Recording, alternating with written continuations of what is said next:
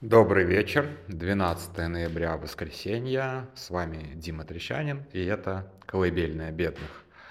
А, я сегодня постараюсь немножечко покороче, а, немножечко в продолжение, опять же, предыдущих тем, но на этот раз уже не про зэков, и немножечко как бы и про то, о чем сегодня говорил Смирнов, про мобилизованных. Я не читал манифеста, я не так пристально, как э, Смирнов, слежу за вот этой вот общественной инициативой. Я как бы, я очень так немножечко скептично и недоверчиво всегда выжидаю приличное количество времени, прежде чем составить какое-то свое мнение об этом. Вот. Потому что в России любая инициатива должна быть, скажем так, должна прожить сколько-то времени, чтобы а, появилось понимание, насколько она, в общем-то, как сказать, не подконтрольна, насколько она, в общем-то, не искусственная, насколько она действительно, что называется, гроссрут. И не то, что я не верю, просто я хочу подождать. Вот лично я хочу подождать, и там дальше посмотрим. Поэтому я сейчас пока не спешу. Проблема есть, проблема серьезная, а, проблемы э, как бы выступления а, родственников мобилизованных идут уже не первый месяц. И они, конечно же, все пока все это время были, а, опять же, партия умеренного, партия умеренного прогресса в рамках закона наше все. Но, опять же, посмотрим. Не хочу сейчас забегать вперед просто потому, что слишком мало данных, слишком мало информации. А, а хотел я сегодня немножечко поговорить о том, как изменилась война с точки зрения ее участников.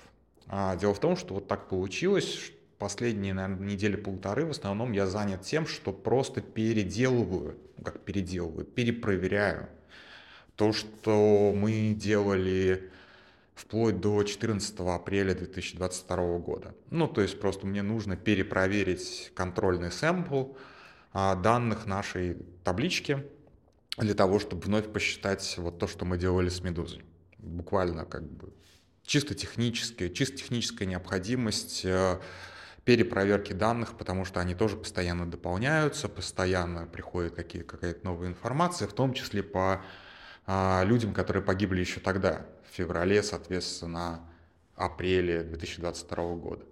И поскольку я в эти данные очень давно не заглядывал, ну что, больше года прошло, да, поскольку я в эти данные очень давно не заглядывал, я на самом деле вот как бы удивился, как сильно изменилась война с точки зрения демографии.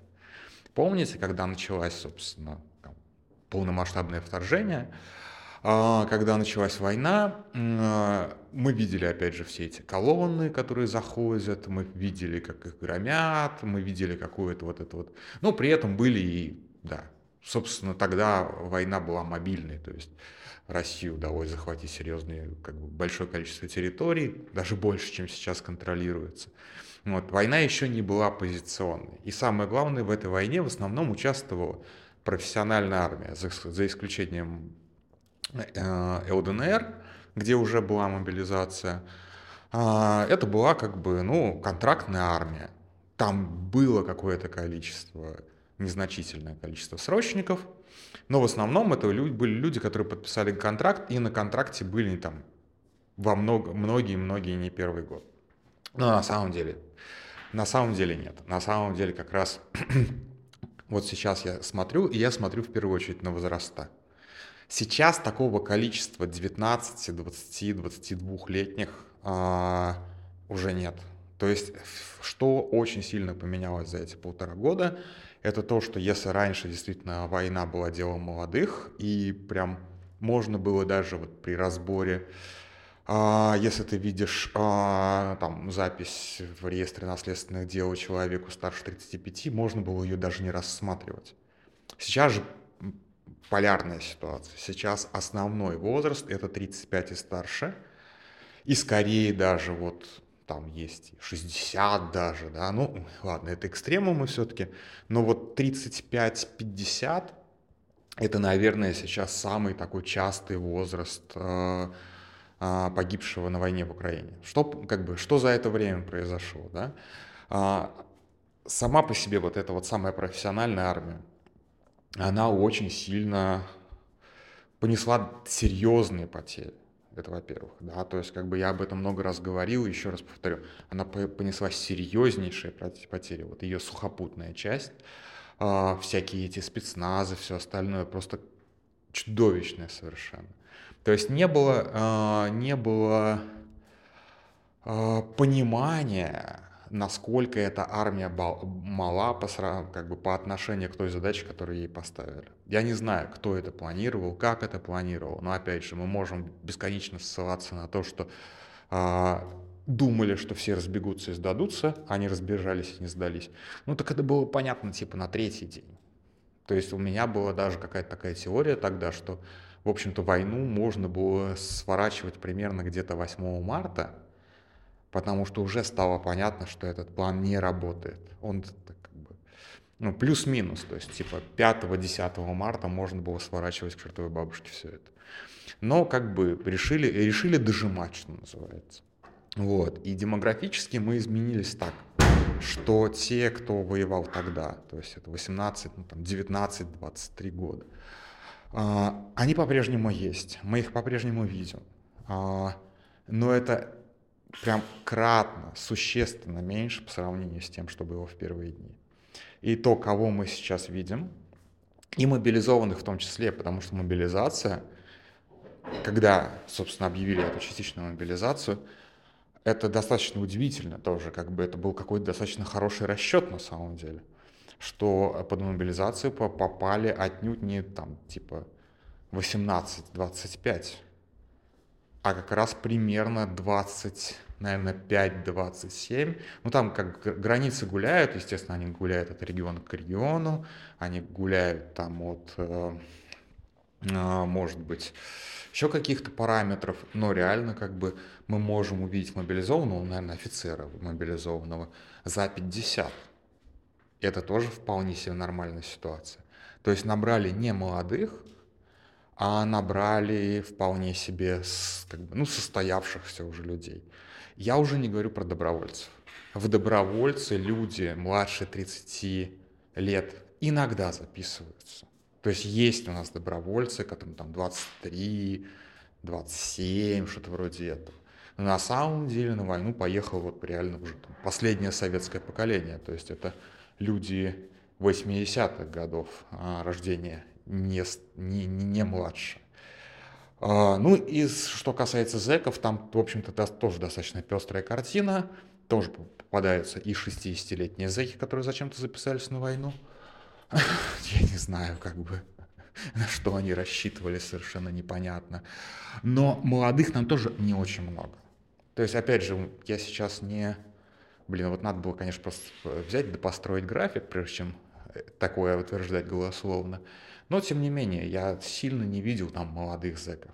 То есть в основном люди, которые, ну, уже как бы посидели, скажем так, и у которых там срок уже достаточно... А, а, достаточное количество времени этого срока прошло. Ну, anyway, к чему все это? К чему все это опять арифметика? А, когда я вчера говорил о том, и сегодня тоже об этом Смирнов говорит, о том, как э, война отразится на как бы общей безопасности, на общем каком-то настроении общества, а, конечно же, да, мы помним там и как люди возвращались э, с афганской войны, с чеченских войн. В конце концов, у нас самые как бы культовые фильмы «Брат» и «Брат 2», там же в общем-то, главный герой ветеран, наш, можно сказать, Рэмбо. Вот, ну, Рэмбо, опять же, да, но это, хотя, хотя это не наша история. Вот это все молодые люди. Это все молодые люди, которым как бы еще жить и жить, а жизнь у них вот там в 20-23 года сломана уже. Я не могу сказать, что так не будет. Но все-таки война в основном затронула старшие возрастные категории.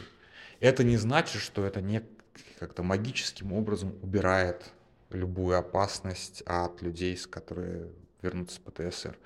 Нет, отнюдь нет. Но а, это немножечко меняет. Просто мы с таким еще не сталкивались. Еще ни одну войну Россия не вела старшим поколением мужчин. То есть не стариками уж совсем, конечно, но старшим поколением мужчин. И у, я думаю, что у социологов, там, у, у науки просто нет ответа, а как оно будет. Мы не очень себе представляем а, послевоенную картину. А, да, естественно, как бы, когда ты забираешь там, 18-летнего в армию, у него часто еще нет семьи, ну, по крайней мере, сейчас. Раньше-то и 18 лет в основном женились. Сейчас все-таки больше времени это занимает. А, что человек теряет ну, там, за год в армии? Теперь уже, а не два или не четыре, как при Сталине. Ну, он теряет год который мог бы потратить на образование или на какую-то достаточно, на самом деле, хреновую работу. То есть, по большому счету, сделка в чем тут? Что ты проводишь год в армии, э, теряешь свое личное время, что, типа что-то приобретаешь, а, но на самом деле просто отбыл, на самом, как бы, по большому счету, эта сделка односторонняя не очень выгодная. Ты просто отбываешь год государственной повинности и получаешь за это высокое звание а, как его там, рядового запаса или там старшины запаса, как у Аркадия Бабченко. А, и все. Что получает мобилизованный? Вот в чем сделка, да? Они не получают вообще ничего, при том, что это люди более старшего возраста. А, окей, не у всех у них жизнь хорошо сложилась, не у всех у них все нормально было с работой, а, с семьей и так далее. Но у них что-то уже было, то есть им было что терять, как говорила Ксения Собчак. Какая это работа, на которую они еще не факт, что вернутся, не факт, что их обратно возьмут. Пускай это было там, не знаю, а, работник салона связи, связной или кладовщик, или там, я не знаю, там ну, много всяких, мы, мы же тоже смотрим, как бы, откуда этот был, кто до войны был мобилизован очень часто. Вот, там каких-то супер узких профессионалов иногда, ну, есть. Но в основном это какие-то, ну, общие такие профессии. Но это не такие профессии, которые вот обычно ассоциируются с военными отставниками. То есть там не так много, там, например, охранников или еще что-то. То есть куда им идти после армии? То есть они лишились квалификации, они, скорее всего, лишатся своего рабочего места, хотя, скорее всего, государство запретит их увольнять. А, но тем не менее, как бы, вот как бы люди социально будут ущербны. Да, естественно, по поводу личной жизни, кто как бы это равно относится к а, заключенным и к мобилизованным. Если я вот вчера говорил про заключенных, что мало кто дожидается человека из тюрьмы, которому дают большой срок, семьи рушатся, социальные связи иссякают, ну там на пятый, на восьмой год отсидки точно.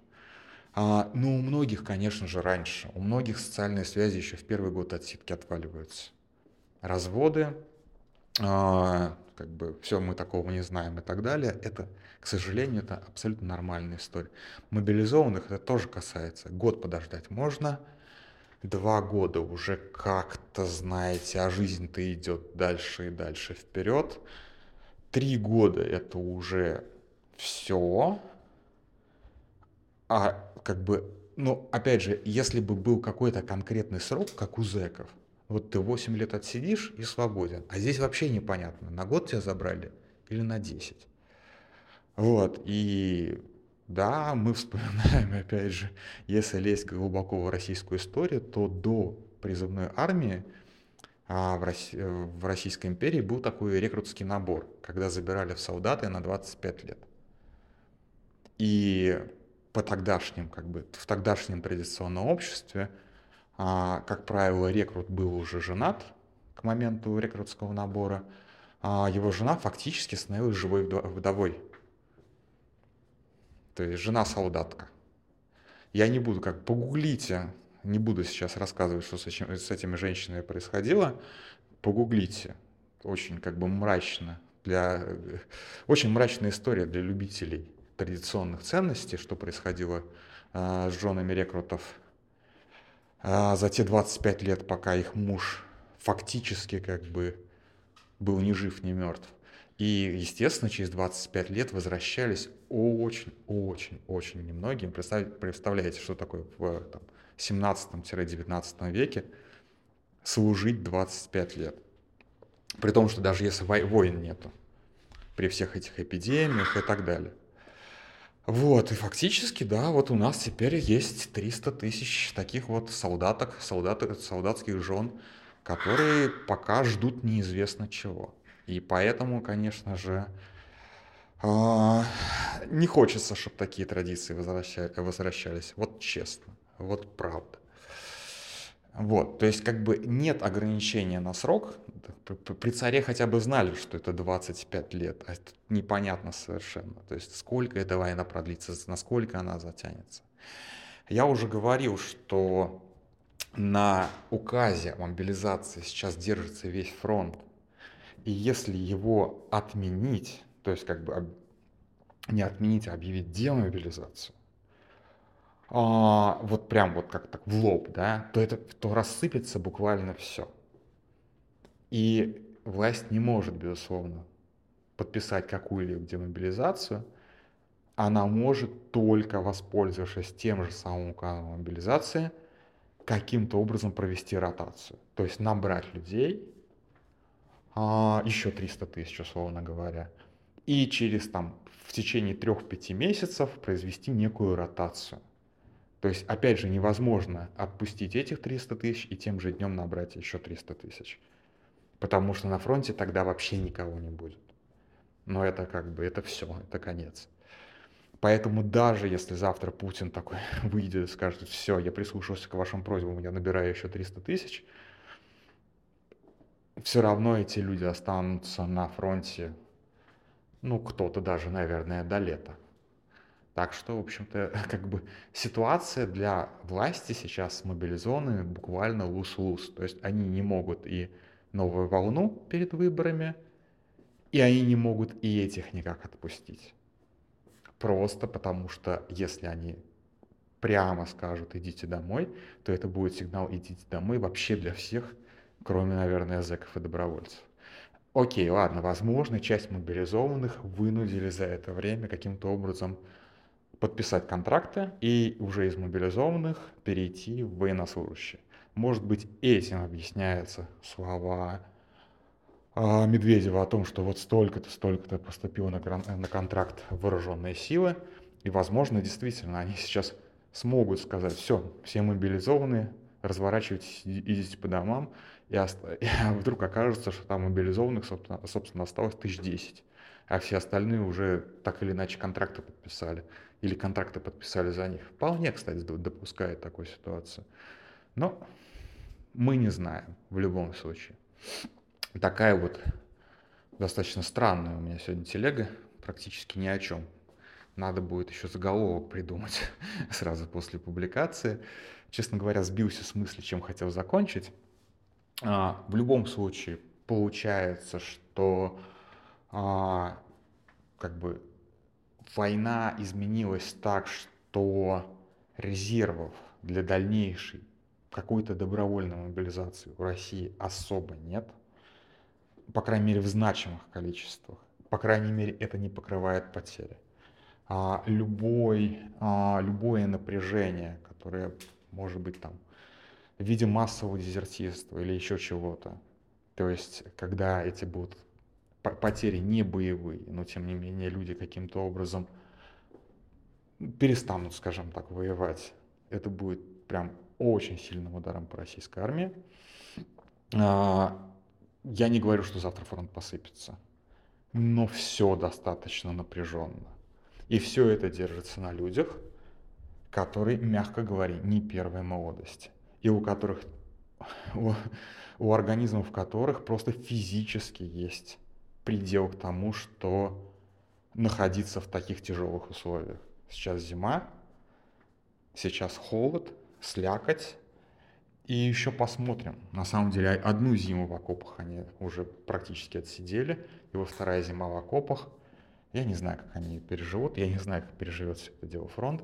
С другой стороны, опять же, буквально с другой стороны, с Украиной же то же самое. Там же те же самые мобилизованные сидят в тех же самых окопах, ну, в окоп, буквально, иногда в те, буквально в тех же самых окопах, когда они отбивают чьи-либо позиции. Так что, в общем-то, тут тоже как бы я вижу напряжение с той стороны социально. И уже есть требования тоже о ротации и так далее. Так что здесь общая усталость от войны, общая усталость мобилизованных и общая усталость родственников мобилизованных, она присутствует. Вот такая вот странная ситуация на более чем 600 день войны у нас сложилась. На этом все. Спокойной ночи.